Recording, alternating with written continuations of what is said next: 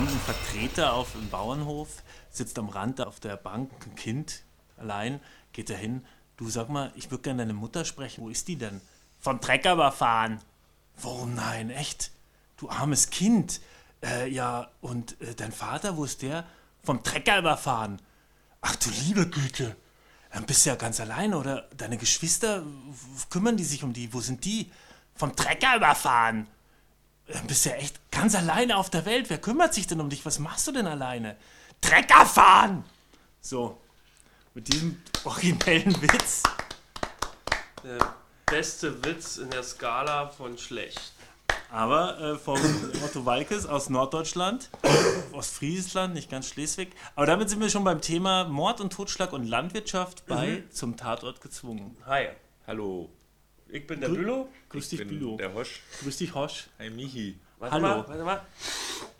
So, ah, jetzt geht's mir. Oh, ich bin ein bisschen Das erregt. geilste Gefühl, oder? Ja, okay. Wie der Witz. Ähm, wir behandeln heute den Tatort Folge 933 aus Kiel. Und zwar ist Kommissar Borowski unterwegs und ähm, mit seiner Mitkommissarin Sarah Brandt. Sie ermitteln im Land, wie du schon eben beschrieben hast, auf, auf grüner Au mit Bauern und Traktoren. Aber auch in Kiel, ne? Auch in In Kiel. der Crystal Met-Szene. Und heute ist ja was Besonderes, weil heute ist ja ja nicht Montag oder Dienstag, heute ist ja Freitag. Oh, war ja. War, sag mal, was machen wir Freitag denn eigentlich schon hier, Michi? Okay. Tja, wir wissen schon, bevor der Tatort ausgestrahlt wird am Sonntag, wissen wir schon den Mörder und werden ihn verraten. Allerdings hört ihr es wahrscheinlich erst, wenn der Tatort schon lief. Wir wissen alles schon vorher, weil wir in der Kino-Preview waren, im Kino Babylon Mitte. Dort konnten wir Borowski angucken, zusammen mit dem Axel Nielberg, auch dem Regisseur, dem äh, Christian Schwocho. Wir waren da, haben uns da reingeschlichen und waren auf Stoßstangenobservation im Tatortvolk. Genau. Wir waren, achso, ich habe nicht ganz aufgepasst. Genau, waren ordentlich am Opsen Wir und können das jetzt alles heute hier schildern. Wir haben Publikumsfragen gestellt. Naja.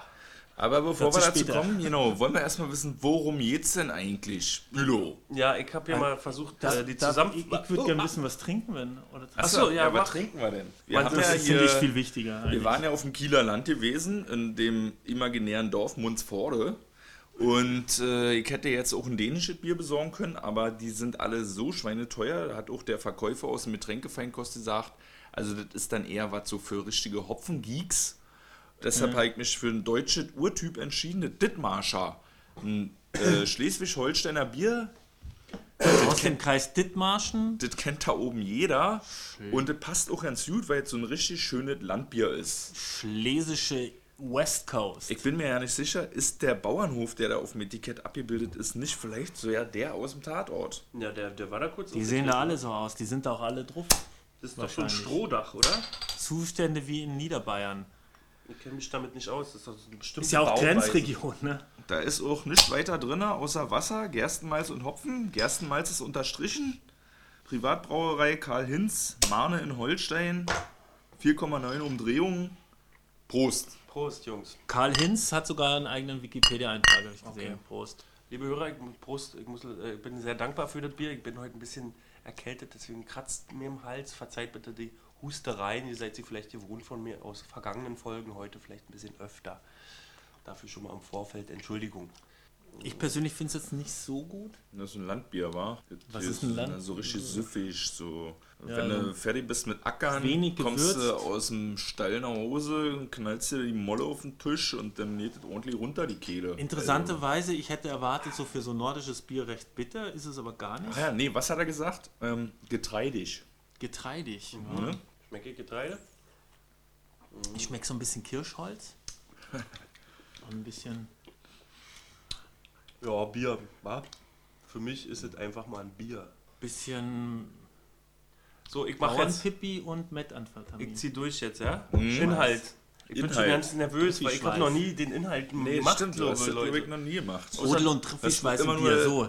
Immer nur zwischengequatscht. Ja, ich bin mehr der Zwischenquatscher. Heute Heute, können könnt wir ihr dazwischen mal richtig loslegen. Also, Borowski Worum und geht's da nicht? um die Tatort. Achso. Okay, äh, Borowski und Sarah Brandt ermitteln diesmal in einem Fall. Und zwar wurde eine Leiche im Wald gefunden, ähm, im, nahe Kiel. Ein abgehackter Kopf von einem ein Meth-Junkie wurde tot im Wald aufgefunden, aber nur der Kopf. Und äh, die Forensiker haben schnell herausgefunden, okay, der Typ war auf Meth. Okay, sind wir also bei Meth-Junkies unterwegs. Dann nahe diesem Fundort ist ein Dorf mit durchgeknallten Bauern Mundsforde. mit großen Pupillen und da nimmt man direkt wahr, okay, wenn derjenige, welche der äh, gefunden wurde, Meth Junkies, dann schließt man schnell darauf, dass die auch diese Droge nehmen. Aber deswegen sind die durchgeknallt und es gibt einen Zeugen im Dorf, der auch ein bisschen durchgeknallt ist, der hat einen silbernen Kombi gesehen zur Tatzeit. Da kommen die Kommissare aber erstmal nicht weiter, nehmen das so äh, lapidar auf, diese Aussage. Äh, Das Mordopfer ist unbekannt, weil da wir nur den Kopf haben und keinerlei äh, Dokumente, machen die Polizisten den Schritt, dass sie es in der Zeitung annoncieren. Daraufhin meldet sich tatsächlich jemand, und zwar die Ex-Freundin des Mordopfers. Die Rita sagt, dass es sich bei diesem toten Menschen, dessen Kopf die Kommissare gefunden haben, um Mike handelt und mit ihm zusammen ist sie in die Meth-Szene gerutscht. Also er war schon den Drogen nicht abgeneigt, hat sie kennengelernt und sie sind ein Paar geworden und sie hat dann gleich losgelegt und mit ihm Drogen konsumiert und erzählt halt aus der Szene. Da sehen wir dann viele Rückblenden. Dann kommt ein eifersüchtiges Meth-Mädchen ins Spiel, das vielleicht auch die erste Mordverdächtige sein könnte, die auf diesem Mike auch stand und die vielleicht Motiv hätte, äh, ihn umgebracht zu haben, weil er schließlich mit Rita zusammen war. Ähm, die Polizisten ermitteln weiter in der Meth-Szene, also da kamen sie auch darauf, dass dieses eifersüchtige Mädchen da äh, ist. Und darauf wird aber die Meth-Szene, speziell zwei Dealer, sauer auf die Rita, die diese Zeugungsaussage gemacht hat und drangsalieren sie sehr doll. Und es geht dann, wir sind schon in der Mitte des Filmes und es geht dann so weit, dass sie, sie von den beiden vergewaltigt wird am Strand. Und äh, Rita, Darf ich ganz kurz, Ja. während Sie eine CD hören mit Wolfsgeheul? genau. Ist mir ja nicht so aufgefallen, aber es scheint so zu sein. Währenddessen sind aber die Ermittler woanders unterwegs, haben die Zeuge nicht recht äh, ausreichend beschützt und kommen zu äh, Ermittlungsergebnissen auf diese Zeugenaussage vom Kombi. Das ist ein gestohlenes Auto von einer reichen Familie in einem reichen Ort, in einem Dorf oder so dergleichen. Ja, Und da wurde dieses Auto geklaut und zwei Tage später, wenn ich mich nicht recht tä- täusche, ähm, wurde es wieder dort abgestellt. In dem Auto wird ein Ausweis gefunden, ein Ausweis einer Tramperin, wie sich herausstellt. Diese Tramperin war in Dänemark, das Auto war in Dänemark, die Polizisten fahren nach Dänemark. Borowski äh, trifft eine alte Kollegin, die haben da eine Leiche, und zwar von der Tramperin. Ach genau, deswegen wissen sie auch den Ausweis zu verbinden mit der Leiche, weil da ist eine Leiche in Dänemark. Und dann wird in Dänemark von einer Kellnerin die Aussage gemacht, dass diese Tramperin mit zwei Herren unterwegs war, dort in einem Café. Okay, zwei Männer haben, sind vielleicht verantwortlich für den Tod der Tramperin. Dann wird nochmal der Kombizeuge befragt und der, also der Zeuge, der dieses Auto gesehen hat, am, ganz am Anfang. Und Borowski findet durch diese Hinweise dann den Fundort des Torsos, den Rest des Kopfes äh, vom Mike. Und in diesem befindet sich in der Jackentasche auch ein Handy und da sind Videos drauf.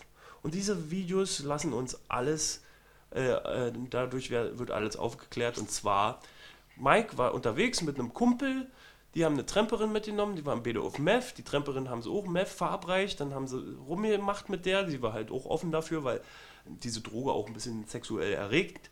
Und dann hat Mike mit der rumgemacht, hat aber zu viel äh, Verbindung mit seiner eigenen Freundin Rita in ihr gesehen und hatte dann eine Kurzschlussreaktion, hat sie erwürgt, die Tramperin.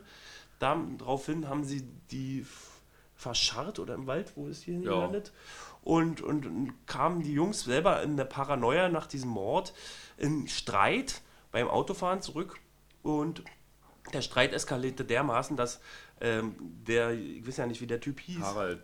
Was? Harald. Harald und Mike haben sich halt so dermaßen gestritten, dass Harald keine andere Möglichkeit gesehen hat, in seinem Methrausch, den Methrausch Mike, äh, zu erdrosseln, aus Selbstverteidigung so und die Flashbacks vermitteln auch, dass es vielleicht nicht so unwahrscheinlich ist, dass es so war. Und aber dann hat er äh, ihn im Wald verscharren wollen, aber die Leiche von Mike hat ihn so angestarrt mit seinen toten Augen, vorwurfsvoll, dass er nicht anders konnte, als mit dem Beil aus dem gestohlenen Auto den Kopf abzutrennen und ihn in den Fluss zu werfen.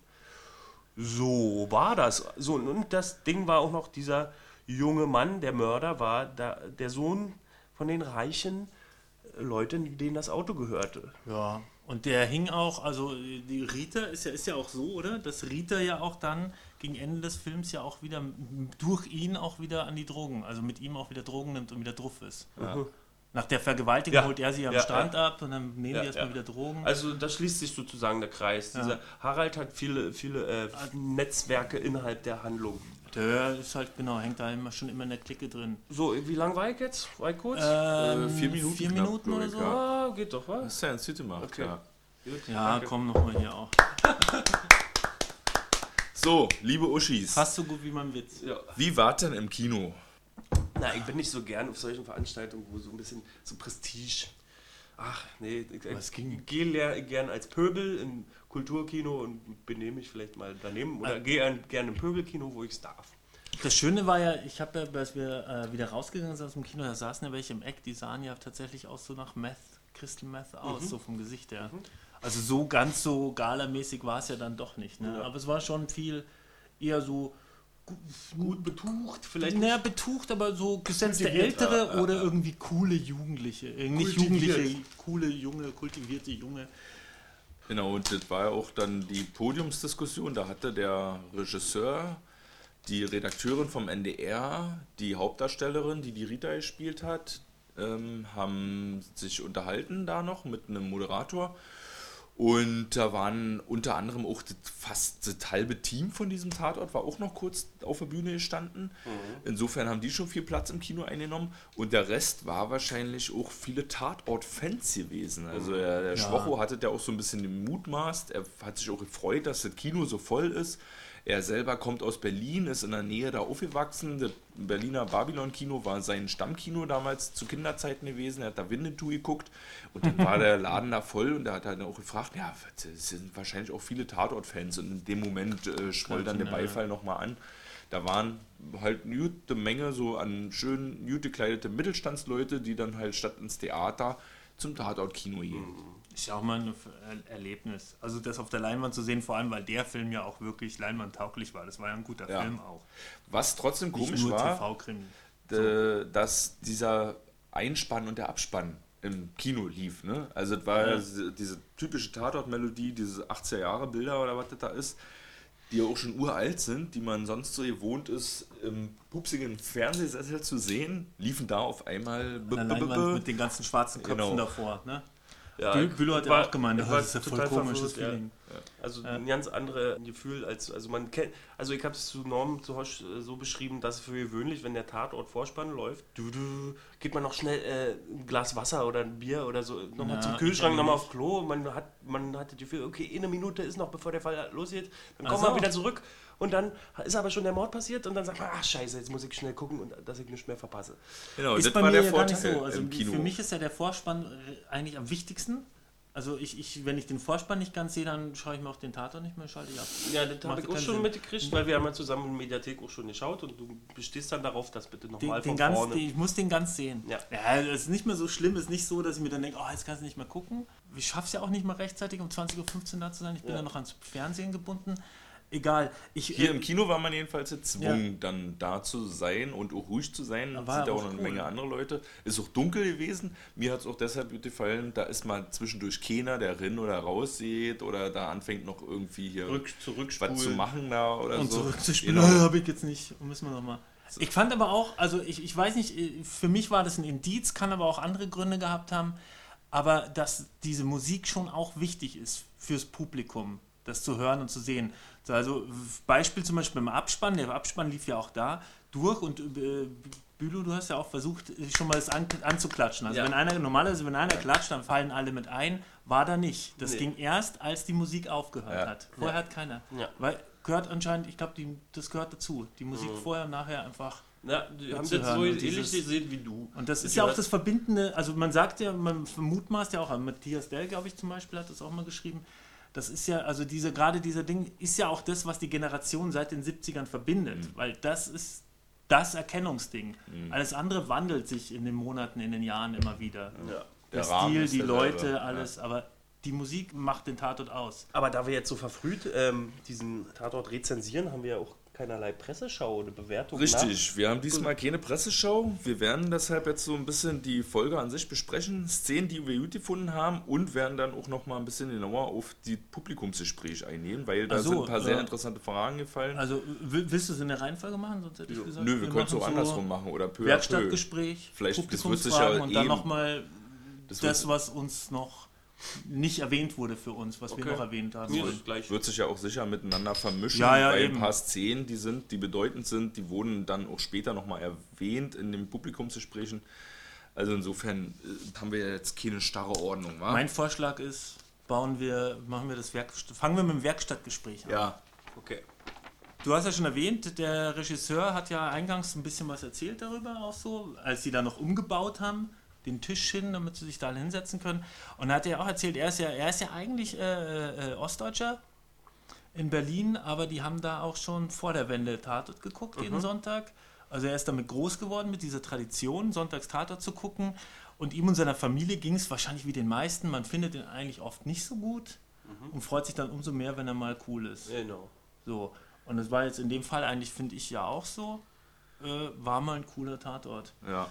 Ähm, in dem Zusammenhang hat. In dem Zusammenhang hat aber auch gleich der Moderator äh, versucht, den Tatort dem, äh, hervorzutun gegenüber dem Polizeiruf. Das fand ich ein bisschen fandest du? Nee, er hat halt den Vergleich. Naja, es ist ja auch, wenn da schon mal ein Ostdeutscher ist, wie ist der Vergleich? Wie wird das wahrgenommen? Ist ja interessant. Ja, aber ich fand ist das ja, sehr, du, sehr, sehr- Du fängst ja auch jedes Mal damit an. Ich fand es sehr eindringlich so oder so, so äh, rauskitzeln wollen, dass er sagt, ja, Tatort ist besser. So fand ich die Fragestellung, deswegen fand ich das ein bisschen unangenehm, aber ist vielleicht auch meine persönliche Perspektive. Und Ja, weiß ich. Ja. Ja. Der Regisseur Christian Schwocho ist 78er Jahrgang, das heißt, er ist nur so drei, vier Jahre älter als wir und hat schon eine ganze Menge Filme gemacht, also ist eigentlich mehr so ein Filmregisseur. Filme. Bekannte Filme auch, sein äh, Debütstück, seine Abschlussarbeit an der Schule, Novemberkind, dann Die Unsichtbare, äh, in beiden hat auch Ulrich Mattes mitgespielt, der der Bösewicht aus dem Tuco-Tatort ist, aus dem Tarantino-Tatort.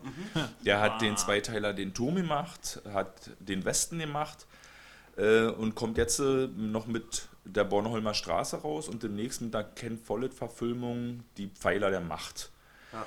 Und der wurde nun gewonnen als Tatortregisseur. Der hat jetzt hier mal keinen klassischen Spielfilm gemacht oder wie er auch beschrieben hat, von äh, Filmsets so äh, in, in, in Form eines Abenteuerspielplatz äh, den ganzen Dreh nutzen können, sondern war jetzt sehr gebunden an diesen Tatort, an diese 88 Minuten oder wie lang das Ding immer ist und diese äh, 22 Drehtage, die da nur zur Verfügung stehen.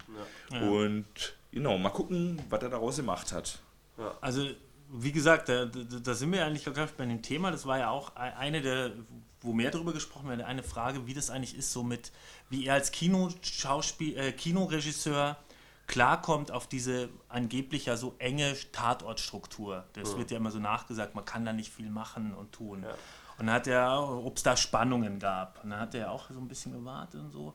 Ja, gewissermaßen, aber er hat ein recht harmloses Beispiel eigentlich gewählt. Er hat gemeint, es ging halt darum, die wollten in diesem Dings drehen, in, äh, also im, im, Polizeibüro. im, im Polizeibüro, im Revier, in dem Büro, Büro von, von den zwei Kommissaren. Und dann haben sie sich gedacht, ey, ähm, da stehen die Tische ja immer meistens in einer bestimmten Reihe äh, angeordnet und haben gemeint, hey, wir machen die gegenüber. Wir stellen die, verschieben die so, dass die sich gegenüber sitzen. Und dann muss wohl auch wer sagen, oh, da müssen wir erstmal nachfragen, Tische verrücken. Und dann hat er es einfach gemacht. Ja.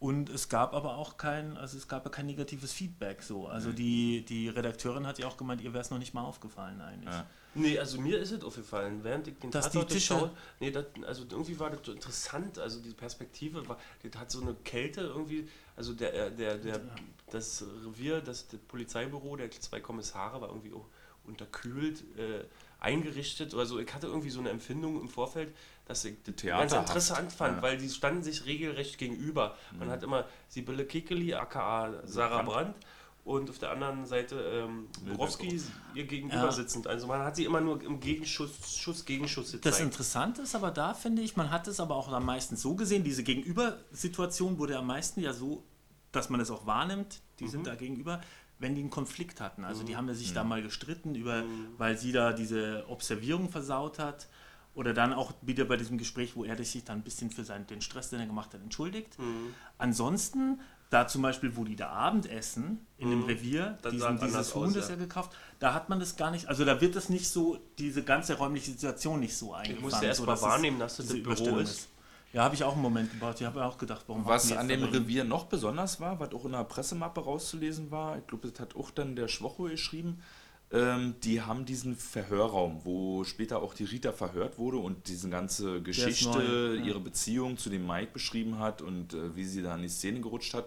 Dieser Film, der wurde eigens für diesen Tatort extra eingerichtet. Den gab es vorher nicht. Ein ganz karger Raum in so einem sehr kalt-bläulichem oder eng. Tönen, sehr, sehr klein, sehr eng, äh, wo die stattgefunden haben, extra für diese Tatortfolge herrichtet. Ähm, aber ich- generell das ganze Büro ist ja so karg und grau. Aber, es ist, ja, anders aber als die anderen Räume sind ja öfter gewesen, ne?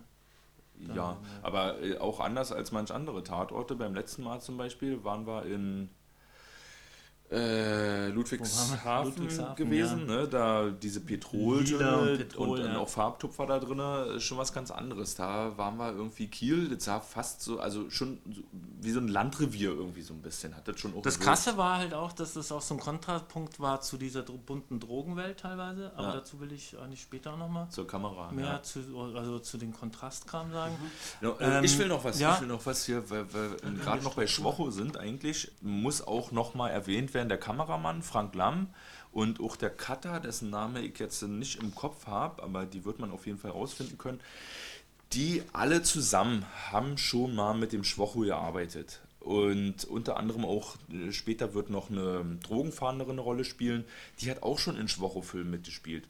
Wir haben also die engsten Mitarbeiter, den Kameramann und den Cutter, die alle schon irgendwie so ein fest etabliertes Team sind Ja. und die dann da zusammen reingegangen sind und vielleicht auch deshalb eine sehr dichte Szenerie geschafft haben zu schaffen. Also so viel zur Struktur, der hat ja eigentlich seine eigene Struktur da auch mit reingebracht. Vielleicht den konnte er sich da auch besser durchsetzen, wer weiß. Ja. Aber natürlich ist ja nicht nur diese Sachen, das so Vorgaben inhaltliche.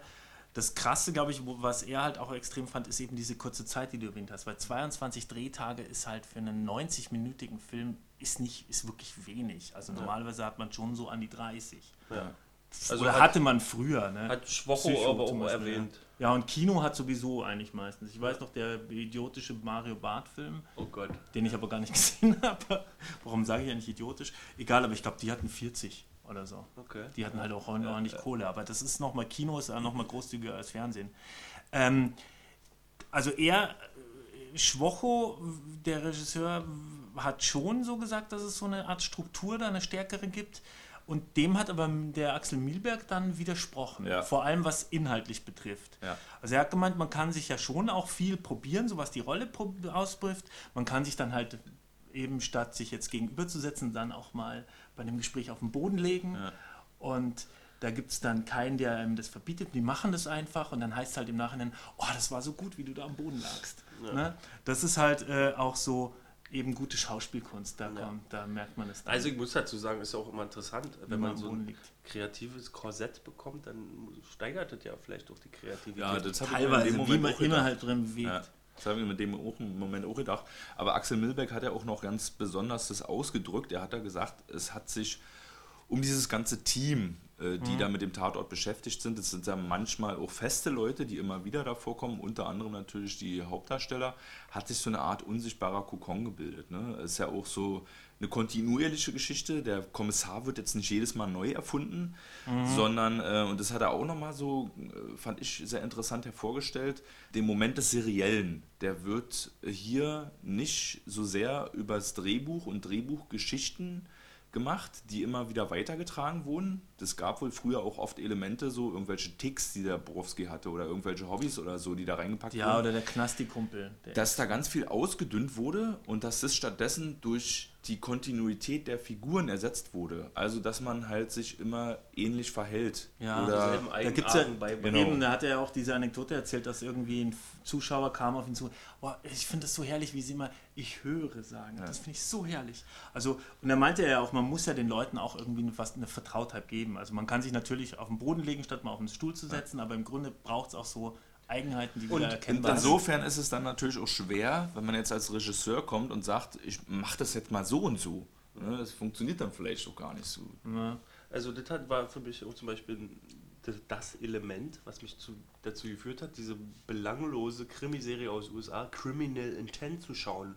Weil ich den Ermittler, der äh, Private Paula spielt, auch, äh, wisst ihr, wie der heißt? Ah, das ist Private Paula. Ich Ja. weiß nicht, wie er heißt. Ja, ja. Ähm, derjenige ähm, in seinen Verhören bei äh, Tatverdächtigen immer seinen Kopf so nach zur Seite legt und ihm so äh, diametral, diagonal die, in die Augen schaut, den Verdächtigen. Und diese Verhörmethode fand ich immer so witzig und so cool, dass ich deswegen nur diese Scheiße geguckt habe.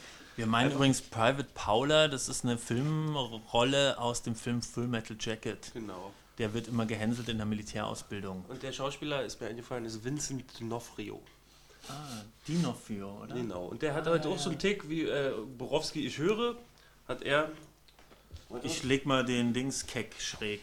Den Kopf Genau, schräg. ich leg den Kopf schräg und das Und war auch ich- so ein- eine Eigenart, die mich dazu gebracht Machen wir jetzt hat. noch so einen Dithmarscher auf. So Und, ein Dithmarscher ist nämlich ähm, nur 03er was- in der Form wie ein Astra. Was diese Oder so. Eigenarten betrifft, ist mir auch so ein bisschen ein Licht aufgegangen, weil wir ganz oft hier auch im Tatort-Podcast die Meinung vertreten, dass das Serielle doch verstärkt werden könnte, auch im Tatort. Ja, also wir haben ja oft so Folgen, die ja nichts miteinander zu tun haben, scheinbar. Und wir freuen uns immer so ein bisschen, ah ja, das hat ja in der letzten Folge schon irgendwie eine Rolle gespielt. Und mit der Aussage von Axel Milberg ist es aber so, dass das vielleicht gar nicht unbedingt sein muss, dass es immer was in der, an der Story ist, sondern dass es eher zum Setting ist, dass das Serielle sich an den Figuren als solches Ja. irgendwie abbildet. Also ne? ich, ich, ich, ich finde ja auch, es muss ja, äh, weiß nicht, vielleicht widerspreche ich mir jetzt zu dem, was Ja. ich, es ist ein Widerspruch zu was ich vorher gesagt habe, es muss ja auch nicht eine fortlaufende Geschichte sein. Ja. Was mich einfach so nervt, ist, wenn Sachen, Themen aufgemacht werden, die dann auf einmal in der nächsten Folge keine Rolle mehr spielen. Oder Sachen, eben, der, also wir hatten jetzt zwei extreme Beispiele in, im, in 2014. Das war der Herr Leitmeier, der am Ende der Folge abgestochen wird. ja. Und, in der nächsten Und Folge in der nächsten rumtanzt. Folge merkt man, es wird es noch nicht mehr erwähnt, nichts. Und das andere ist äh, der, äh, der Herr Ritter, Achso. der Herr Ritter in, in, im letzten Berlin-Tatort, der Okay. halt schon eine Folge vorher ausgestiegen ist. Ah, ja. Auf einmal ist der Berlin-Tatort, da ist nur noch der eine Kommissar da Ja. und da wird mit keinem Wort erwähnt, dass äh, der andere Kommissar fehlt, auf Ja. einmal weg ist. Solche Sachen. Der gut, das sind jetzt auch die großen Extreme, aber man muss auch nicht vielleicht Genau, so aber wir haben ja äh, haben. auch in dieser Folge trotzdem was drehbuchmäßig Serielles da drin gehabt. Zum einen äh, ging es um die Tochter von Milberg auch. Ja. Nämlich hat ihm die Zeugin, die Rita Holbeck, die hat ihn erinnert an seine eigene Tochter, zu der er auch schon lange keinen Kontakt mehr hat. Diese Story wurde jetzt wieder aufgegriffen, nachdem sie eine Weile geruht hat. Und zum anderen die Beziehung zwischen Brandt und Borowski. Die hat sich ja auch in dieser Folge wieder ein Stück weiterentwickelt. Ne? Also die Brandt ist ja mehr oder weniger als Neue auch ein bisschen dazugekommen. Er ist immer der Erfahrene gewesen. Er hat auch immer so ein bisschen eher Anweisungen gegeben und in dieser Folge hat sich äh, Brandt dem einmal widersetzt und ist eigenmächtig den Drogendealern Stoßstangen observationsmäßig hinterhergekrust mit der Drogenfahnderin, obwohl Borowski das gar nicht wollte. Ja, und hat dann auch sich in die Nesseln gesetzt damit.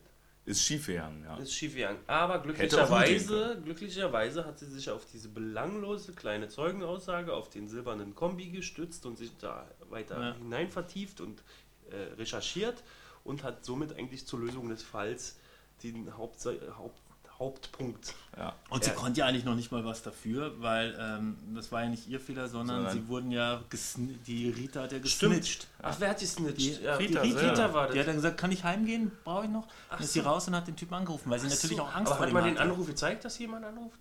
Nee, nicht. Nee, nee, man hat gesehen, dass er angerufen wird Ja. und dann so grinst. Ja, und dann ja, war es klar. Und die haben es dann nochmal drüber geredet. Ah, okay. Später. Okay. Kurz bevor sie äh, sie vergewaltigen. Die Rita, die Freundin von dem Mordopfer, die auch eigentlich die Ermittler erst auf die Spur der Drogendealer gebracht hat, hat sie dann im Nachgang davor gewarnt, dass sie gerade Ähm, observiert werden. Was Dazu muss sie dann aber, die, was die Drogendealer dann wiederum dazu gebracht hat, die Rita in die Mangel zu nehmen und damit ihren Strand zu fahren und sie zu malträtieren. Zu der Sache. Also, äh, es ist ja so genau, die Rita erinnert ja den Herrn Borowski an seine Tochter, zu der er keinen Kontakt hat, die ist im selben Alter, deswegen ist er da auch emotional etwas befangen, ist teilweise sehr beschützerisch, teilweise wird er dann aber auch wieder strenger zu ihr.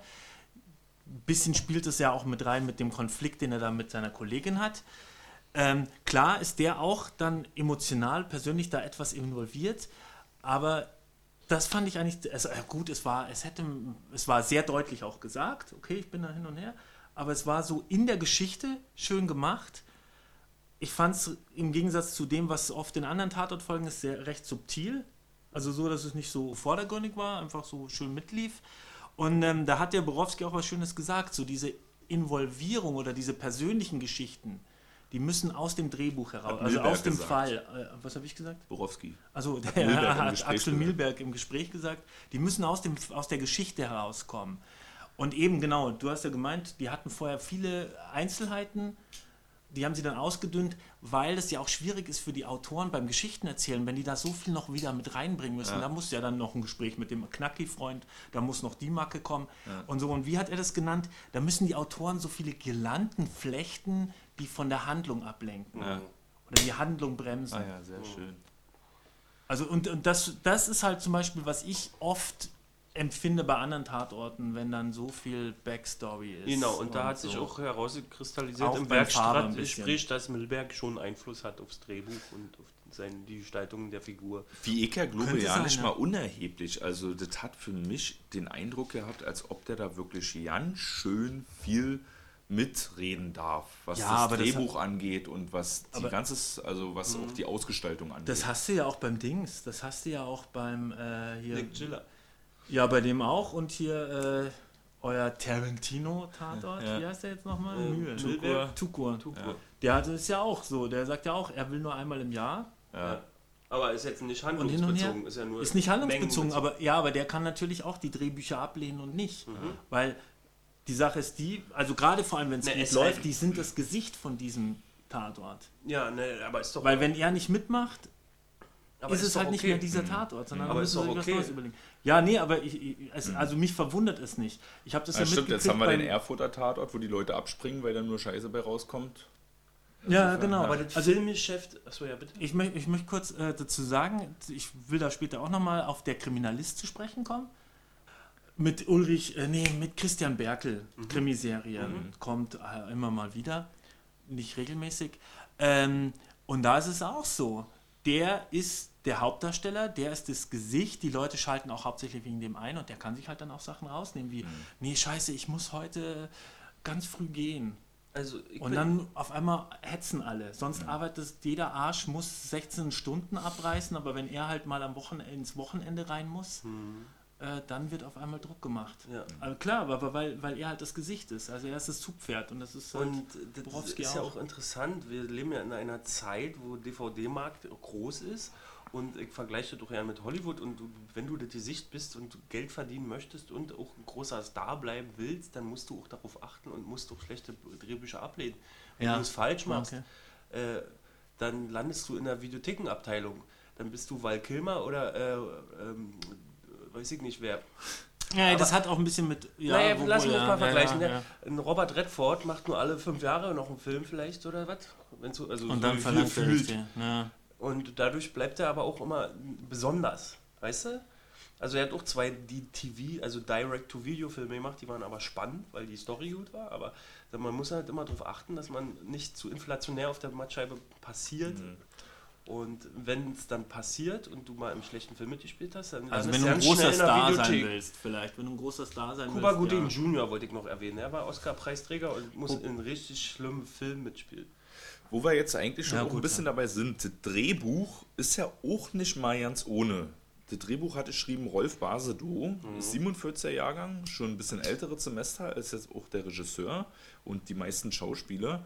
Und er ist auch der Drehbuchautor von Im Angesicht des Verbrechens, Mhm. hat ganz viel schon mit Dominik Graf zusammengearbeitet, hat schon Grimme-Preise gewonnen.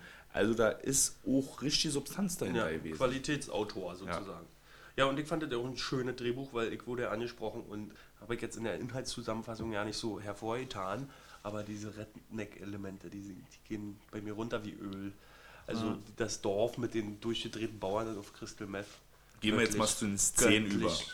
Ich wollte noch, äh, so. würde gerne noch das Werkstattgespräch zu Ende Ah ja, okay. bringen vielleicht, weil ähm, wir damit ja auch ein bisschen bei dem Thema Meth sind, auch weil du gerade Ja. meintest, wie ist jetzt nochmal der Regisseur? Ich, ich krieg Ba den äh.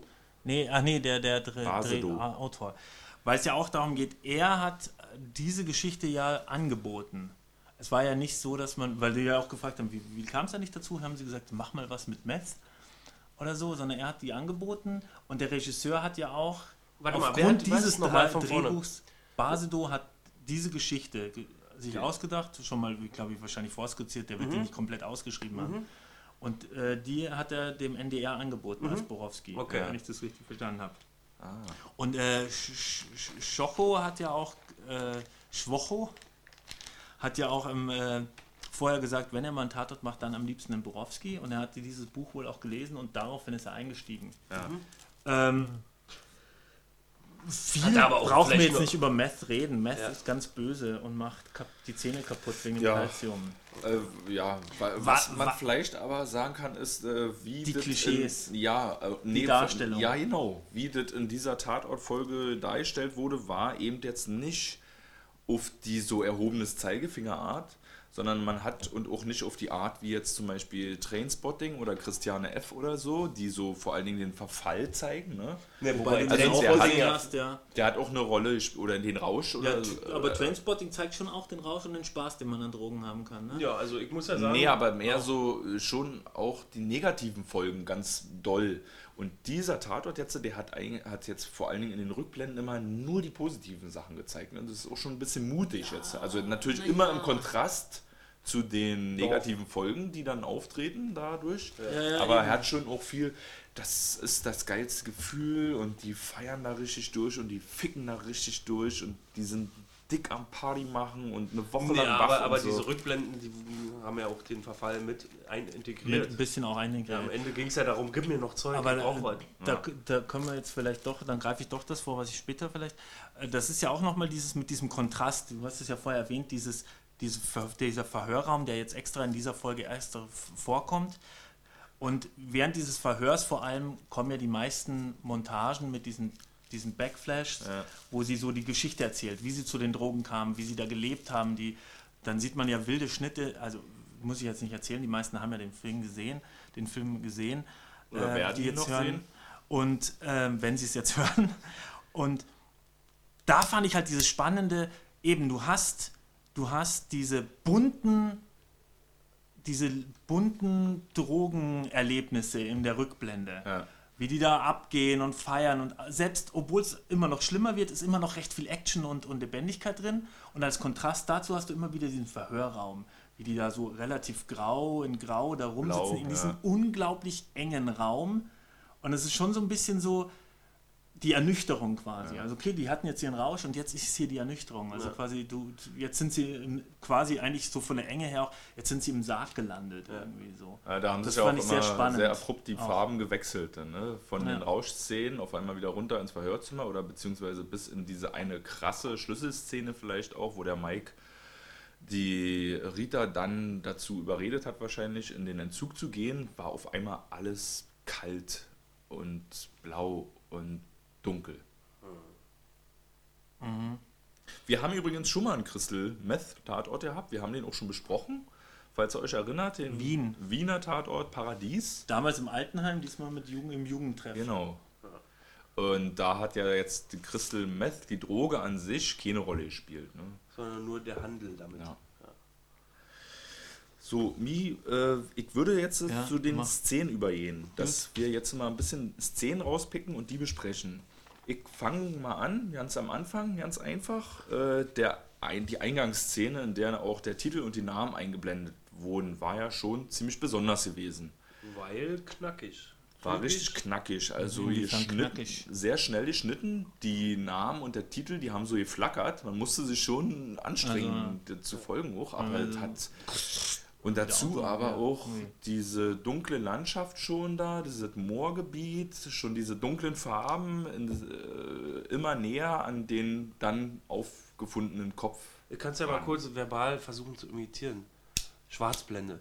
Schriftstraße, Schwarzblende. Schriftstraße, Schwarzblende. Schriftstraße, Schwarzblende. Waldstraße, Schwarzblende. So, ganz Ja, schnell, zack. Aber alles unter einer Sekunde, immer ganz kurz. Autofahrt, man hört die Reifen fahren auf dem Asphalt mit Bass. Wobei ich das eigentlich ein bisschen anstrengend fand. Nee, aber ich Ich fand's fand's geil. geil. Ich auch auch geil. geil, ja. Gut, gut. War ein cooler Na, ist alles Einstieg. schön. Also auch für einen Tatort, sag mal. Ne? Also wir ähm, gucken uns jetzt hier keine Leitmeiers und Bartic an oder irgendwas, sondern ist schon Ja. ein Ding. Ah, ja, es wurde- es wurde- äh, es wurde- gegen Leitmeier und Bartic. Nee, aber, Aber die es Ja, wurde würden, ja komplett darauf verzichtet, äh, wer die Leiche entdeckt hat, welcher Spaziergänger oder Jogger oder dergleichen, weil einfach keine Rolle spielt, welche Oma mit welchem Hund da auf einmal kurz so, hi, da war das.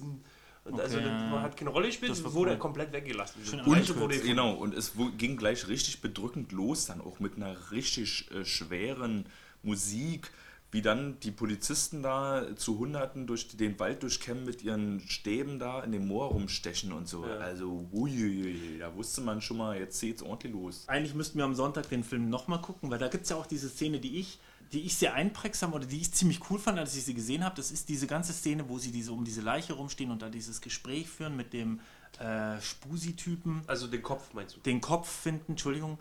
Und, ähm, und da ist so ein komischer, also die Geräusche, der Dialog hat so einen komischen Geräuscheffekt. Das ist so, das läuft nur so nebenbei. Man hört es gar nicht richtig, weil da so ein bisschen Hall ist und die Musik ist irgendwie stärker als der Dialog. Ja. Und das hat ja auf mich so eine Wirkung, das ist halt, da ist jetzt diese Tote und ja, da laufen halt diese Gespräche so drüber. Das hatte so eine bisschen, ja nicht traumhafte, aber so, so eine abwesende Art. Ja, es ist halt so, ja, bla bla. Also da ist dieses Grauen, das Musik macht, die Musik macht das Grauen und dann läuft halt dann dieses sachliche Gespräch aber eher so dran vorbei, weil es halt, ähm, und dazu gab es ja auch eine Publikumsfrage wegen diesem Hall-Effekt am Anfang und dann hat sich herausgestellt, es lag scheinbar eher an der Kinotechnik. Ja. So ein Film ist ja auch meistens von den Farben und vom Ton eher auf Fernsehen abgemischt. Mhm. Und dann kommt es ja nicht immer ganz so cool im Kino rüber. Ja, Habe ich, hab ich äh, bei mir, anderen Was mir aufgefallen Premier- ist, ist, Previews dass gemerkt. äh, wir saßen ja auch ziemlich weit links, dass da irgendwo links noch ein, Monit äh, noch ein Lautsprecher gewesen ist, der das Ganze irgendwie so Millisekunden versetzt nochmal wiedergeben hat.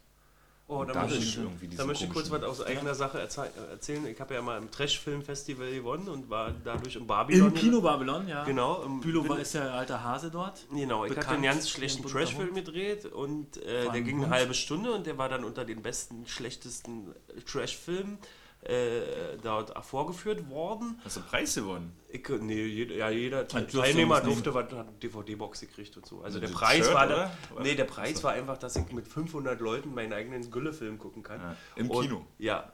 Und das Schöne war auch, dass da auch auf der Tonspur meine Freude war, weil ich wusste, in, in der Mitte des Films habe ich mich beim Schneiden verkackt und da kommt so ein lauter Dum-Bass äh, bei einer Szenenwechsel, Ja. entscheidenden, und der ist viel zu, enorm lauter als der vorhergehende Teil, des, die vorhergehende Hälfte des Films.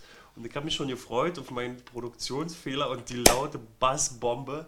Und die ist dann auch richtig eingeknallt im Kino. Alle so, oh, okay, ich bin wieder wach. also war schön. Denk nie vergessen. Wo waren wir jetzt? Achso, der die Szene. Leiche finden. Okay, weiter mit deinen Und dann geht es aber gleich relativ farbig weiter in dieser improvisierten Szene, wie wir im Nachgespräch erfahren haben, wo äh, Axel Milberg, also Borowski, und Brandt im Auto sitzen, in ihrem roten Auto sitzen und da die Landstraße langfahren. Ja. Und ähm, Schwocho hat gesagt zu Milberg, ey, du, Borowski lacht nie. Mach doch mal eine Impro-Szene, wo ihr bitte lacht. genau, die Straße geht geradeaus, jetzt kann man keinen Unfall bauen. Und dann hat der äh, Milberg da so Ja, genau, einen genau. Schwank aus seinem Leben eigentlich, äh, aus seinem wirklichen Dann- Leben erst ja. erzählt und hat da so ein Auerhähnchen, Balzgeräusch nachgemacht. Ja. Also er macht, er macht ja, er sagt, ja, da ist der Auerhahn und macht dieses Balzgeräusch nach. Ja. Eben auf sie, genau, ja, improvisiert mal, ihr fahrt ja geradeaus, könnt keinen Unfall bauen, macht doch mal irgendwas Lustiges. Und dann hat er sich das ausgedacht, genau so. ja. Und hat, hat er erzählt, die Geschichte, also er hat sich das selber ausgedacht, beziehungsweise er hat in München, er wohnt ja in München, obwohl er auch äh, so aus der Kieler Gegend kommt scheinbar, Ja. äh, hat er mit einem Jäger gesprochen und der hat ihm das erzählt mit diesem, der Auerhahn, wenn der, der macht ja dieses Balzgeräusch. Also er war, und wenn er, er, der Jäger imitiert immer dieses Balzgeräusch des Auerhahn, weil wenn er das erwidert, der, in dem Moment kann er nicht sehen. Der Auerhahn. Der Auerhahn kann Oder er nicht sehen. Der Auerhahn. Also, Der Auerhahn, wenn der Jäger das macht, kann er vielleicht auch nicht sehen, aber wenn der Auerhahn das erwidert, kann er nicht sehen und dann kann er sich ranpirschen in Schussnähe. Ah, krass. Ja? Und da habe ich halt auch gleich so, ah, das kenne ich doch. Denn genau das kommt in Sissy vor. Auch die, die ganze In Erklärung. der ersten, dessen. da erzählen die das auch. Da Ah. gehen sie auch auf Auerhahnjagd, wenn ich mich, ich glaube, es war auch ein Auerhahn. ja, vielleicht hat und der dann Jäger auch immer, wenn der, geschaut, wenn der ja. den. Nee, du kannst es, glaube ich. Also müssen wir vielleicht Macht, den dann Jäger gehen die ein paar Schritte und dann bleiben sie wieder stehen. Wir müssen den Jäger anrufen, ob er vielleicht einfach nur Sissy geguckt hat, oder? Vielleicht hat er einfach gelogen. Der, Aber auf das ist jeden irgend so, ein- Fall- so, ein- so ein Kneipenbekanntschaft, der hat Sissi gesehen und erzählt dann die Geschichte immer. Ja, ich ja, ich wär- bin Jäger. ich bin aber- Jäger. Wenn ich da durchs Geröll Auf am jeden Fall Wendenstein. hast du Sissy gesehen. Ich habe Sissy gesehen, aber auch erst jetzt zu an Silve Naja, guck mal, Silvesterabend Guck mal, habe ich ich ist doch Sissy. Bayer, der muss doch seine Umgebung Aber ich, filmisch ja, aber Entschuldigung, haben wir ja jetzt erst gesehen, ne? Ja, okay. Die Sissy. Ja, besser spät als nie. Aber äh, wunderschöner Film, auch alle drei Teile, innerhalb von drei Tagen alle drei Teile geguckt. Oh Gott. Äh, super. Warte eine, mal. Eine ja? Szene, die mir ganz besonders gefallen hat, die auch schon im Trailer drin ist, ist die Clubtür. Achso, Wie da- die so frontal gefilmt wurde, Ah, ja. mit Nee. dem pinken Licht, ohne Leute drauf, einfach nur diese Clubtür und diese dumpfe Musik, die hinter der Clubtür liegt, wo man weiß irgendwie... Mittig, so äh, à la ja, genau. Anderson? Ja, und die war am Ende äh, auch mal, ja, da war sie ganz doll gewesen, Ja. war am Anfang ein bisschen schwächer gewesen, als sie da die beiden Drogendealer observiert haben. Hat mir schön gefallen, also alleine dieses Bild, diesen Mut zu haben, in so einem Tatort, zack, bumm, alle Leute raus, nur auf diese Clubtür da, Ja. auf diese verlassene, diese dumpfe Musik, diese grelle Neonlicht davor, Ja. 1A. Deswegen, und das ist mir dann nicht aufgefallen, aber später, äh, was ich wahrgenommen habe, ist, als wieder ins Revier zurückgeschaltet wurde im Mitte des Films oder Mhm. im letzten Drittel, ähm, da gab es auch diese genaue zentrale Anderson-Mittigkeit ähm, von dem Polizeirevier im Flur. Mhm. Und da war auch nichts los. Und dann ging Kikeli, hat da nachts noch recherchiert nach dem Kombi. Ja, Und da war auch einfach nur so fünf Sekunden, hast du diesen Flur gesehen. ja. Fand ich gut. Man wusste sofort, wo man ist. Ja. Michi, Ja. Fällt dir noch eine Szene ein? Also, was heißt Szene? Also, was ich zum Beispiel ganz cool fand, war ganz am Schluss die Mordszene. Also, als er halt erzählt und er da im Wald, in diesem nebligen Wald, dann die Geiche da stehen und ihn köpft und so. Und das war so klassischer Horrorfilm, Ja, diese ja. dunklen Gestalten im Wald. Und dann aber trotzdem nicht zu sehr, weil er dann immer wieder das unterbrochen wurde mit, mit dem, wo er das gesteht quasi. Das fand ich ziemlich cool, auch sein kaputtes Gesicht. Was ich auch total cool fand, war die Geständnisszene dieses Polizisten, als er da erzählt. Warte mal, wir Ah, müssen ja. den Polizisten mal ein bisschen aufrollen. Genau, den müssen wir jetzt mal aufrollen. Ich weiß nicht, der. Hörer Generell kennt können er wir- den Tatort oder nicht? Darf er ich sollte ihn zusammen- kennen. kennt den eigentlich nicht, aber äh, vielleicht ist er ja bearbeitet bei der Presse und muss sich vorher informieren. Wir können das sowieso zusammenfassen, weil äh, sowieso generell, das ist ja so ein ganzes Segment in dem Film, sind, ist dieses Dorf. Ja, Also der Großteil spielt ja nach wie vor in Kiel und sie sind aber immer wieder aus diesem Dorf, wo dieser Mike seine, Dro seine Messfabrik hatte quasi, sein Labor. Und wo die anscheinend auch diese ganzen Bauern auf Meth sind, weil sie dann besser arbeiten Ja. können. Ja, und der, Das liegt dir wahrscheinlich auch am Herzen, du, du, Ja, hast, war ja so du Redneck. hast bei den Polizisten auch, auch äh, sehr stark applaudiert. ja, weil, also ich fand den Schauspieler äh, geiler, vielleicht liegt es Ja. an der Rolle, als die Rita. Die Wobei die Rita fand ich auch super. Ja, die hat super gespielt und hat überzeugend gearbeitet, aber eigentlich die Rolle des Polizisten war mir, lag mir mehr am Herzen, weil das war irgendwie einer, der zwischen der äh, konservativen, äh, gesetzten Welt und zwischen dem Wahnsinn geschwankt hat. Ja, der stand da wirklich genau in der Mitte. Genau. Der ist auch gleich am Anfang ne, aufgetaucht, als es darum ging, diesen Kopf da zu, zu finden und an den Tatort zu fahren. Da war er ja auch schon da gewesen und war so wirkte so übereifrig irgendwie, Ja, schüttelt äh, Brandt und Borowski so. persönlich Ja, ja. die Hand und ey, lasst sie doch mal durch, lasst sie mal da hinten durch und so. Und, Aber er war halt äh, auch drauf. Ja, war irgendwie Und es gab noch, es gab noch, ähm, wie heißt denn das, wenn man die Schärfe, Tiefenschärfe, hat- man hat noch einen Tiefenschärfenwechsel, der äh, gleich zu Beginn auf ihn aufmerksam gemacht hat. Ah, ah, äh, wo. Borowski und, so, und, und er im Hintergrund stand. ja, er stand im Hinter, hast du auch wahrgenommen. Ja. ne? Das ähm, war halt schon ein Indiz dafür, dass der von Bedeutung ist irgendwie. Und der hat auch nochmal eine sehr schöne und starke Szene bekommen, als es darum ging, den Hinweisen über diesen Kombi nochmal nachzugehen in dem Dorf. Äh, Da war der Borowski nochmal alleine in dem Dorf gewesen und ist da auf dem Bauernhof rumgestromert und auf einmal stand dieser Polizist da und es hat sich herausgestellt, dass der Polizist die ganze Zeit auf Seite der Dorfbewohner war und äh, eben auch auf Meth war und damit beteiligt war, ähm, ja, dieses Geheimnis zu wahren, dass da eine Meth-Küche ist und die alle zu schützen irgendwie. Ja, man muss ja Das ist dazu ja schon sagen, so eine- dass zwischenzeitlich der, äh, der Augenzeuge, der den silbernen Kombi gesehen hat, verkloppt wurde von den anderen Dorf. Weil er es Opis. verraten hat. die Während der Landpolizist aufgepasst Klar, weil die ja da auch alle, genau, genau, die machen ja da alle zusammen die Sache, ne? Genau. Ich finde auch so cool, wie er das erzählt. Ja, erst war es nur einer und dann waren es mehr. Das, das klang so wie äh, die Zombie-Invasion. Ja. Ja. ja, Genau, erst ist nur einer gefragt und dann auf einmal stand der, ist der ganze Friedhof aufgewacht, so nach dem Motto Ja, irgendwie. ja, ja. Und dann auch wie er so, und wie er halt auch so erzählt in diesem ganzen, "Hä, ich kenne die alle, das ist meine Welt. Und so. Oh, und, Aber und Ich war sehr froh und da hat er auch mein Herz gewonnen, dass Borowski ihn irgendwie doch zur Vernunft gebracht hat. Ne? Dass er dann gesagt, also er Der hat ja Polizist, den, äh, der Polizist hat mit Borowski mit der Waffe bedroht, du hast jetzt hier die Drogenküche Ja. Und Borowski hat ihn zur Vernunft gebracht, gebracht und er ist zur Vernunft gekommen und Ja. hat daraufhin Borowski dann auch geholfen, den Fall weiter aufzuklären. Borowski hat als Gegenleistung wahrscheinlich dann nicht erwähnt, dass er da mit der Waffe bedroht wurde. Ja. Er hat ihm gesagt, so, pass auf, soll ich jetzt zu deinen Vorgesetzten gehen oder machst du das selber? Nee, er macht es selber. Also so ein cooler Atzen-Move. Und ähm, generell war dieses alles, war das echt so eine beklemmende Sag Story. Es war ja auch so ein eben so eine verschworene Sache. Und äh, es wirkte alles so ein bisschen, ne, so Tex also ich musste immer so denken, so Texas Chainsaw, äh, Ja, ne, Texas Kettensägen-Massaker, Ja. nur dass die halt noch echte Tiere haben, die sie schlachten Nee, wenn, wenn du. Deutsch sagen willst, dann musst du Blutgericht in Texas sagen. Blutgericht in Texas. Ja, genau.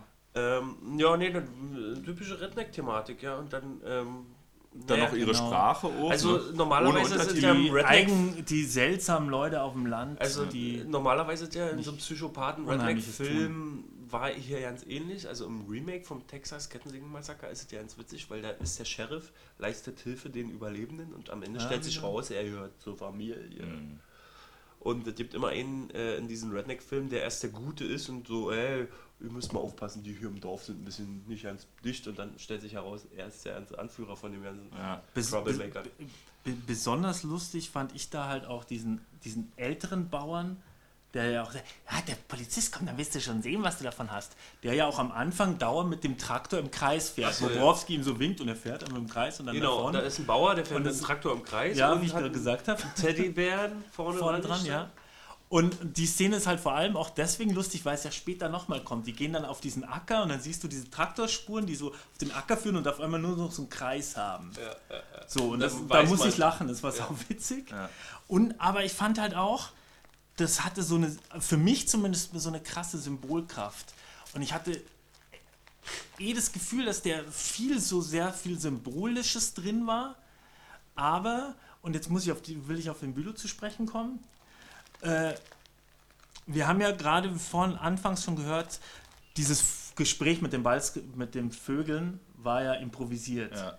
Und es kommt ja nochmal, es ist ja nicht nur Borowski, es ist ja auch der Drogendealer, der dann Vogelgeräusche imitiert. Ja. Und dann kommt da noch dieses, geht es auch mal kurz um dieses geschlachtete Huhn. Und dann dachte ich immer, das hat mit dem Titel zu tun, Himmel über Berlin, dass sie da Vögel imitieren oder so. Aber wir haben ja dann erfahren, es ist keine Pro- Improvisation.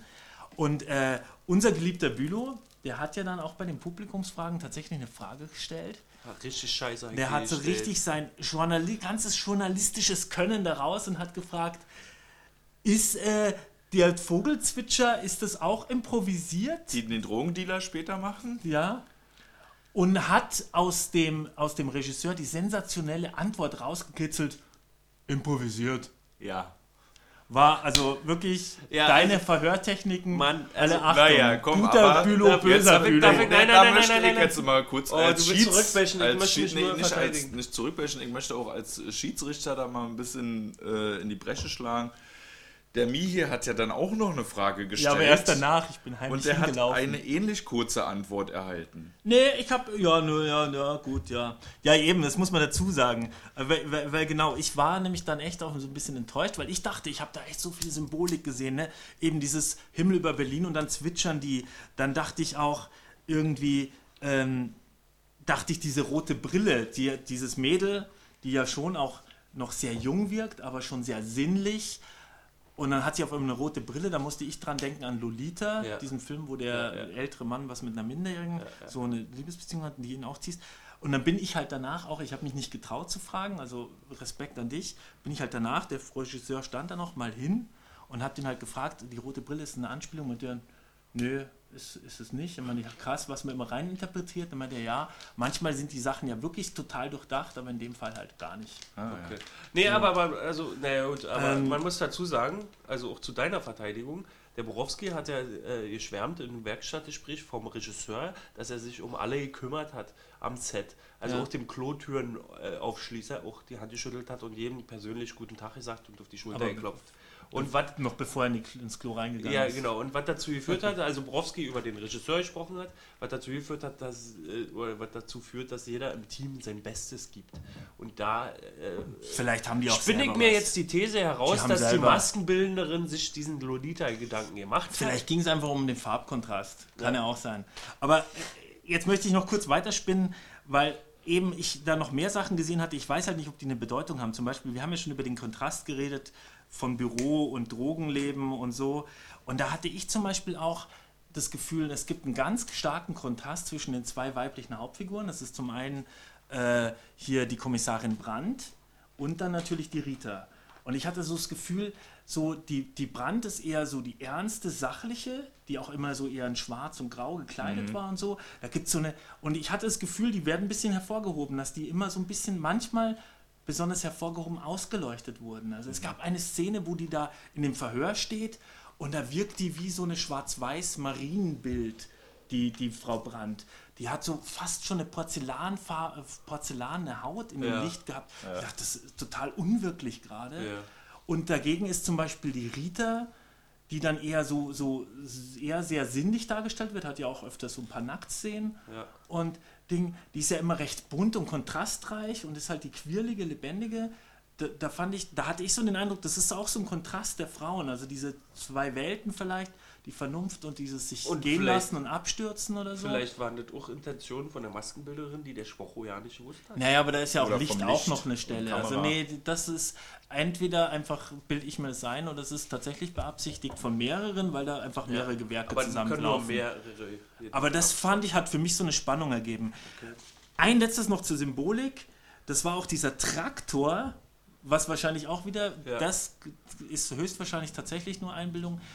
Den fand ich halt auch so cool, weil dieser Traktor, eben dieses im Kreis fahren, auch so ein Symbol ist irgendwie für, für, für so die, also habe ich halt mal gedacht, vielleicht ist das ja irgendwas mit Drogenrausch, so die lustige Karussellfahrt und gleichzeitig aber auch dieses sich im Kreis bewegen, nicht vorwärts kommen, weil man immer nur in diesem Rausch gefangen ist und ja auch so die, die, diese nach unten führende Spirale ja auch eine Kreisbewegung ist. Also ich fand es ein geiles Bild. Und dadurch Weiß nicht, ob- erklären ich sich vielleicht aber auch nicht, in dass den USA die Kornkreisfelder. Ja, genau. Die, Weil die da ganzen, kommt ja das Meth her. das sind keine Ausländer. Ah, das nee, kommt da nicht her. Profis. Nee, ist ja, wo ist es? Eine, Na. ist es eine deutsche Erfindung? Na, aber die ich will Nazis nicht, haben. ja, ich will nicht Halbwissen raushauen, weil ich habe auch gehört, Peppo wäre. Aber ich habe gelesen, äh, als ich Weltkrieg neulich benutzt. mal Breaking Bad geguckt habe, habe ich es in Wikipedia nachgelesen. Methamphetamin, was ja quasi Crystal Meth ist, wurde bei den Nazis benutzt. Ich dachte allerdings für die Piloten, aber ich weiß es nicht. Aber ob jetzt Panzerschokolade Speed ist oder Crystal, weiß ich nicht. Eine Darüber letzte Szene, die streiten. mir sehr stark aufgefallen ist, ist, als die Rita, nachdem sie sich bei der Polizei gemeldet hat, äh, mit den Kommissaren die Wohnung des Opfers begeht, also ihres ermordeten Freundes. Dem Mike. Die Musik auch ganz besonders, aber auch äh, die Kamera, die Ausleuchtung des Raumes, das Licht, was da so durch die halb geöffneten Jalousien reinfällt, irgendwie, man sieht richtig, wie die Luft da drin steht und sehr bedeutungsschwangere Musik. Sie schließt auch kurz die Augen, ihr toter Freund erscheint neben ihr, als wäre er plötzlich da. Und sie geht da so und man betritt irgendwie dieses Reich von diesem Menschen, der gerade noch gelebt hatte und jetzt tot ist. Das hat mir auch wirklich sehr gut gefallen, muss ich sagen. Wie die da rein Aber- sind, irgendwie, was das für eine Atmosphäre erzeugt hat. Da war ich ja leider auf Klo und da wir im Kino waren, konnte ich nicht zurückspulen. Also Blöd. ich mir das nochmal es nicht. antun. Ja, müsstest du Sonntag. Ja. Ja, ich bin ganz interessiert, weil ich fand das so angenehm.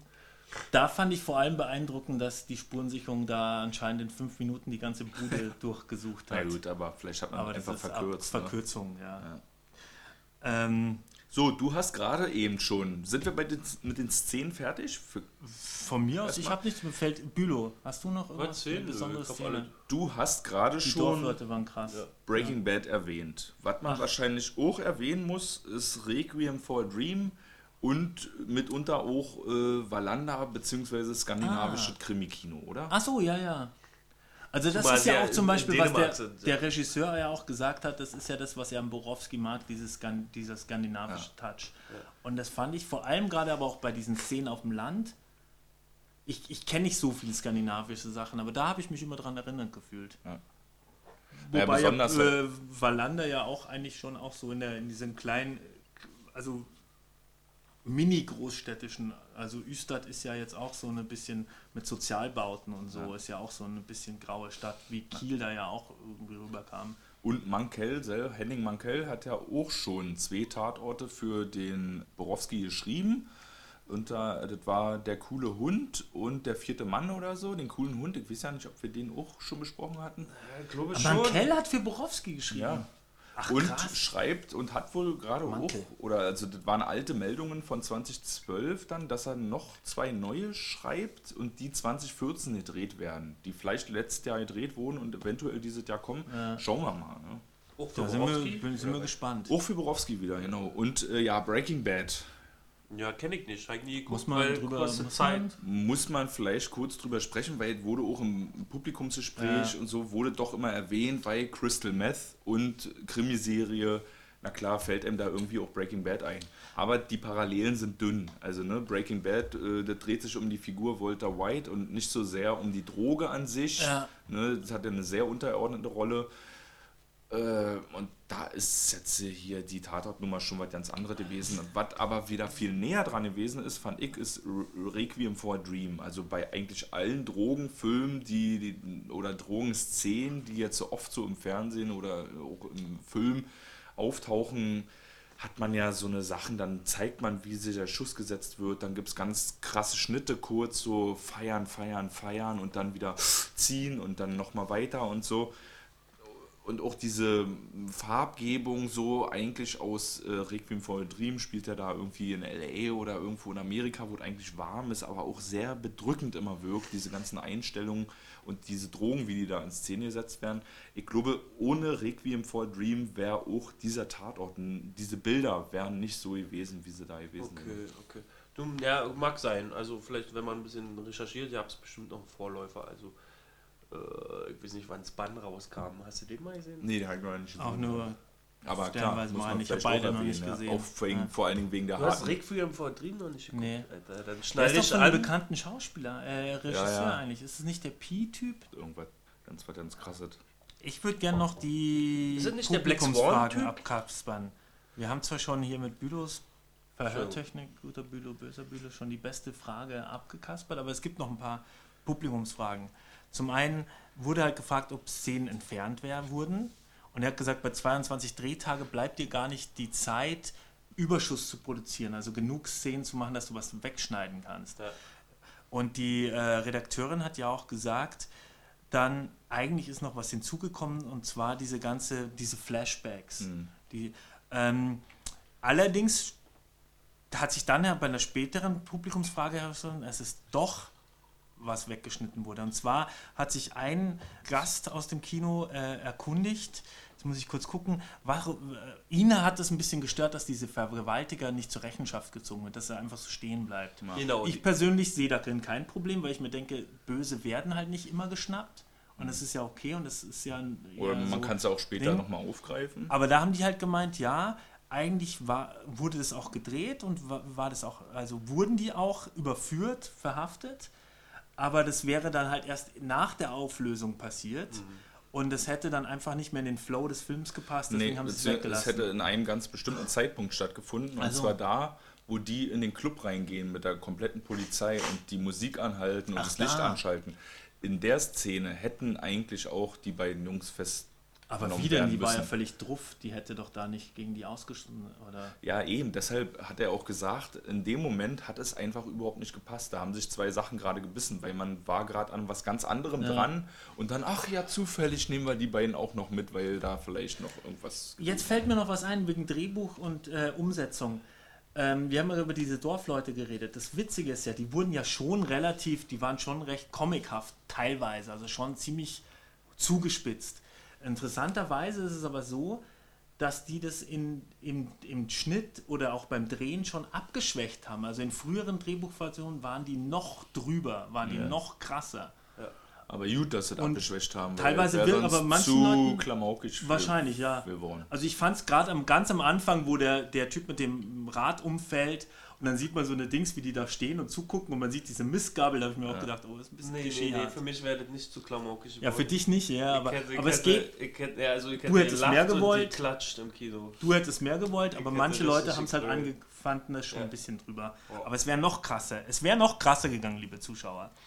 Ähm, der Director's Cut. Weil wir über den Wiedererkennungswert und das Serielle geredet haben. Er fährt ja nach Dänemark. Es gibt eine frühere Dänemark-Folge, wo er ein Verhältnis mit einer Na, oder eine oder Liebschaft Flirt, oder so ein ein Flirt, Flirt. hat mit einer Dänischen Kollegin. dänischen Kollegin. Und der die Frage war äh, eben auch, hat man mit dem Gedanken gespielt, dass er die dort wieder trifft, weil der, der Gast, der das, äh, der Zuschauer, der das die Stell Frage gestellt hat, hat das erwartet und dann haben die gesagt, sie haben auch darüber überlegt, dass, äh, darüber nachgedacht, dass sie eben diese Schauspielerin diese Rolle wieder aufkommen lassen. Nur ist die Schauspielerin momentan schwanger und was hä- hätten sie dann das Kind quasi dem Borowski in die Schuhe schieben sollen? Ja, das wäre So, blöd. deswegen haben sie es weggelassen. Ja. Wobei das auch mehr ein Jack, Gag war. Ich möchte noch eine letzte Publikumsfrage erwähnen. Dann bin ich auch durch. Die ist eigentlich ganz witzig, finde ich. Oder was heißt witzig ist sie nicht? Es geht darum, dass die Leiche der dänischen Tramperin im Film blinzelt. Hat einer gefragt, warum hat man das nicht weggemacht? Und dann haben die auch gesagt, naja, wir haben ja schon eigentlich ihre Halsschlagader, die pumpt, digital bearbeitet. Ja. Aber das Blinzeln, man hat ja dann auch, man Schnitt, man will ja auch fertig werden, was weiß ich. Und die haben dann sich einfach gedacht, okay, wir lassen es drin, weil das sieht im Fernsehen eh keiner. Und das ist natürlich der Unterschied. Ne? Hat man es jetzt im Fernsehen gesehen, auf der Ja, Kinoleinwand ja, ist es ja. anders. Also dazu muss ich sagen, dass ich zum Beispiel Hannibal, den Film äh, mit... Äh, Äh, Anthony Hop Hopkins. genau, wir haben Hannibal mit Anthony Hopkins im Kino gesehen, Konstantin und Nicke. Und wir haben zusammen viermal das Stabmikrofon im Bild gesehen. Also Ach, zusammengerechnet. Ey, Bei Hannibal? auf- Ja, bei Hannibal. Bei einem Hollywood-Blockbuster, der mehrere Millionen kostet und äh, einbringen soll, ist Konstantin, also ein Freund von mir, aufgefallen, ähm, das ist das Stabmikrofon. Und als ich dann diese Sache auf dem Schirm hatte, habe ich sie auch nochmal zweimal entdeckt. Also so viel zum Thema ähm, kleine Lappalien an großen Einmal mit. Profis arbeiten. Ja.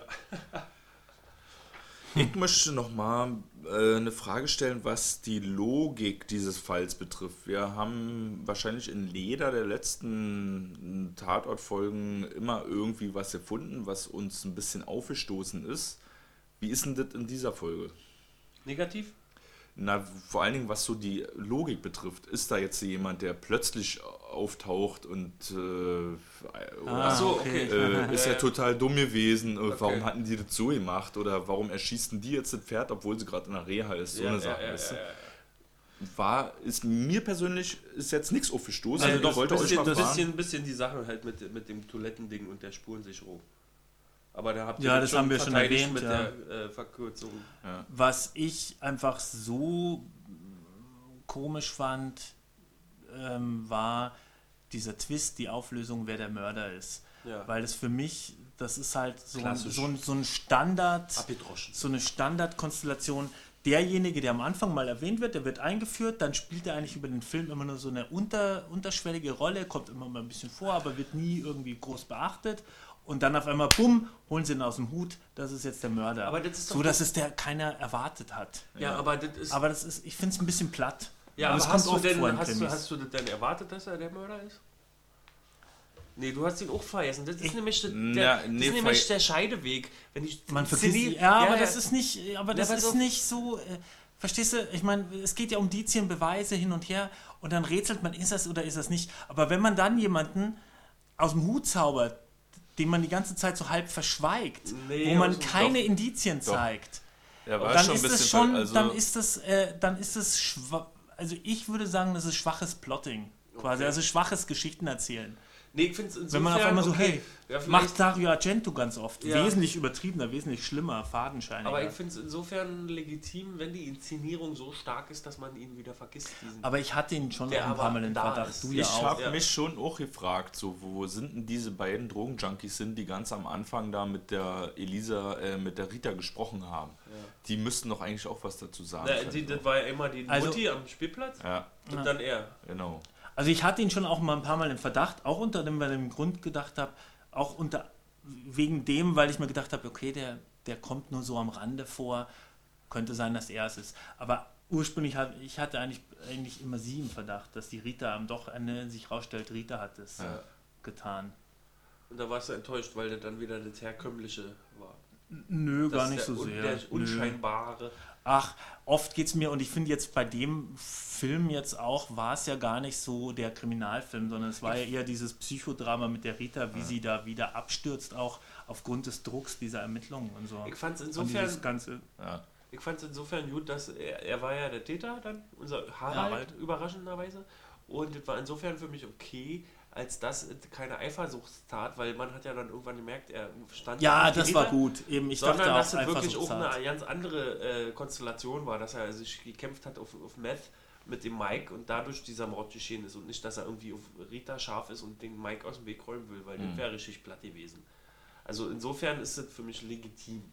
Also welches Prädikat gibst du dem Was, der welche, in welcher Richtung? Nee, ich möchte, pauschal möchte ich keins nee, in die abgeben. Richtung Logik. Also ich, nee, Lo- nee, Vorhersehbarkeit. also, oder Logik. Nee, Oder machen Logik, wir erstmal noch die Vorhersehbarkeit. Logik Nee. Vorhersehbarkeit. Nö, generell so, so ein Ab kein pauschales. Ich würde Gott. sagen, ich würde sagen, Prädikat wertvoll. Also Der, von- die ganze Folge an sich. Von, von ähm, fünf Lichtschaltern, die alle angeschaltet sind, gebe ich drei. drei, drei Lichtschalter sind an. Ja, ob die an oder aus sind, weiß ich nicht. Das ist mein Fazit. Okay. Also ich würde schon fünf Glühbirnen anlassen. Äh, Und den Von wie vielen Glühbirnen? Von fünf, äh, von Ja. fünf von fünf und würde mir den halt auch äh, für später gerne mal aufheben. Neben der äh, Faber-Quintologie diese Folge auf jeden Fall von dem Schwocho und natürlich den Tarantino-Tukur. Die sollten da auf jeden Fall schon stehen. Aber du Die, fandst die, auch die mal, letzte ähm, Glühbirne ähm, würde ich ein bisschen runterdimmen, Wotan damit Wilke das. Möhring richtig hot mit den Drohnen. Mit den Drohnen, ja, Ja. der war auch nicht schlecht. Ja, das heißt ja nicht, man kann ja auch mehrere fünf Ja. Glühbirnen haben. Ne? Ja. Letzte würde ich ein bisschen runterdimmen vielleicht, damit das irgendwie beim äh, schönere Stimmung ist. Ja. Aber äh, generell, ja, ich fand den auch ziemlich gut. Wo wir bei Punkten sind, Bronzenmomente zum Abschluss. Wir kommen zum Ende. Gab es Bronzenmomente? Kann mich jetzt gerade Nee, f- also eben nicht, weil diese Vergewaltiger ja nicht festgenommen wurden. Das Ja. wäre vielleicht ein Bronzenmoment gewesen, da hätte man was draus machen können, wenn man auf Bronzigkeit Wert legt. Aber genau das ist so nicht passiert. Ne? Ja, ja, die waren äh, trocken und analytisch. Borowski ist halt auch überhaupt nicht so der Bronzen. Der ist ja auch, überhaupt beide Ermittler in dieser Folge waren ja sehr zurückhaltend, haben der Story viel Raum gelassen. Ne? Die- sind da nicht irgendwie reinmarschiert wie sonst was. Es waren Also- eigentlich mehr Burt Reynolds-Momente da. Von äh, Die letzten beißen die Hunde, was ja auch so ein Redneck-Film ist. Ja, den habe ich leider nicht auf dem Schirm, aber ich stimme dir einfach mal Ja, zu. die, die Rafting-Typ mit der Banjo-Szene. Wie, wie, Ist ja beim, bei- wie, wie heißt der im Beim Englischen? Sterben ist jeder der Erste. Ach, beim Sterben ist jeder der Erste. Den heißt letzten der. beißen die Hunde, so kann man nicht. Dem letzten beißen die Hunde, was ist das dann? Und das ist ja Das ist vielleicht so der letzte Film. Redneck-Film. Beim Sterben ist jeder der Erste, ist, liebe Hörer, Ach so. der allererste Redneck-Film. Also eine Empfehlung wert. Also Okay. beim jeder der Erste ist noch mein Filmtipp. Mit Burt Reynolds und vier, drei Kumpels, die machen eine Kanutour im, im Wald und treffen auch auf Meth-ähnliche Gestalten. Und zuletzt, wir sind die ganze Zeit so ernst gewesen. Wir müssen mal was Lustiges machen. Ja. Ähm, Borowski hat ja die Vogel, Vögel imitiert und dann den schönen Scherz gemacht, und wie machen Sie ein Balzverhalten zu seiner Kollegin?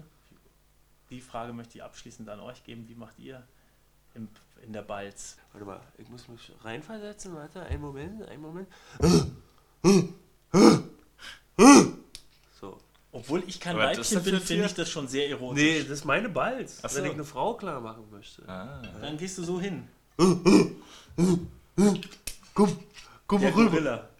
Klappt immer. Du bist ein Weibchen. Ich ein bin Klingone. dann nicht ganz so ein Tier, ich bin dann mehr so der Mr. Boombastic. Oh, Baby, Mr. Oh, Baby, ja, komm, ja, I love you. So. was schön. Ich bin ja mit Fans sozialiert. bin Ich, mach, schon, bin, bin schon dahin geschmolzen. Bin ja Lass mal zusammen nach Hause gehen. ich sag einfach nur, na, wie geht's? Boah, richtig Schön. groß. Lasst es mich in den Kommentaren wissen. Auf Wiederhören. Tschüss. Ciao. Bum bum, peng peng.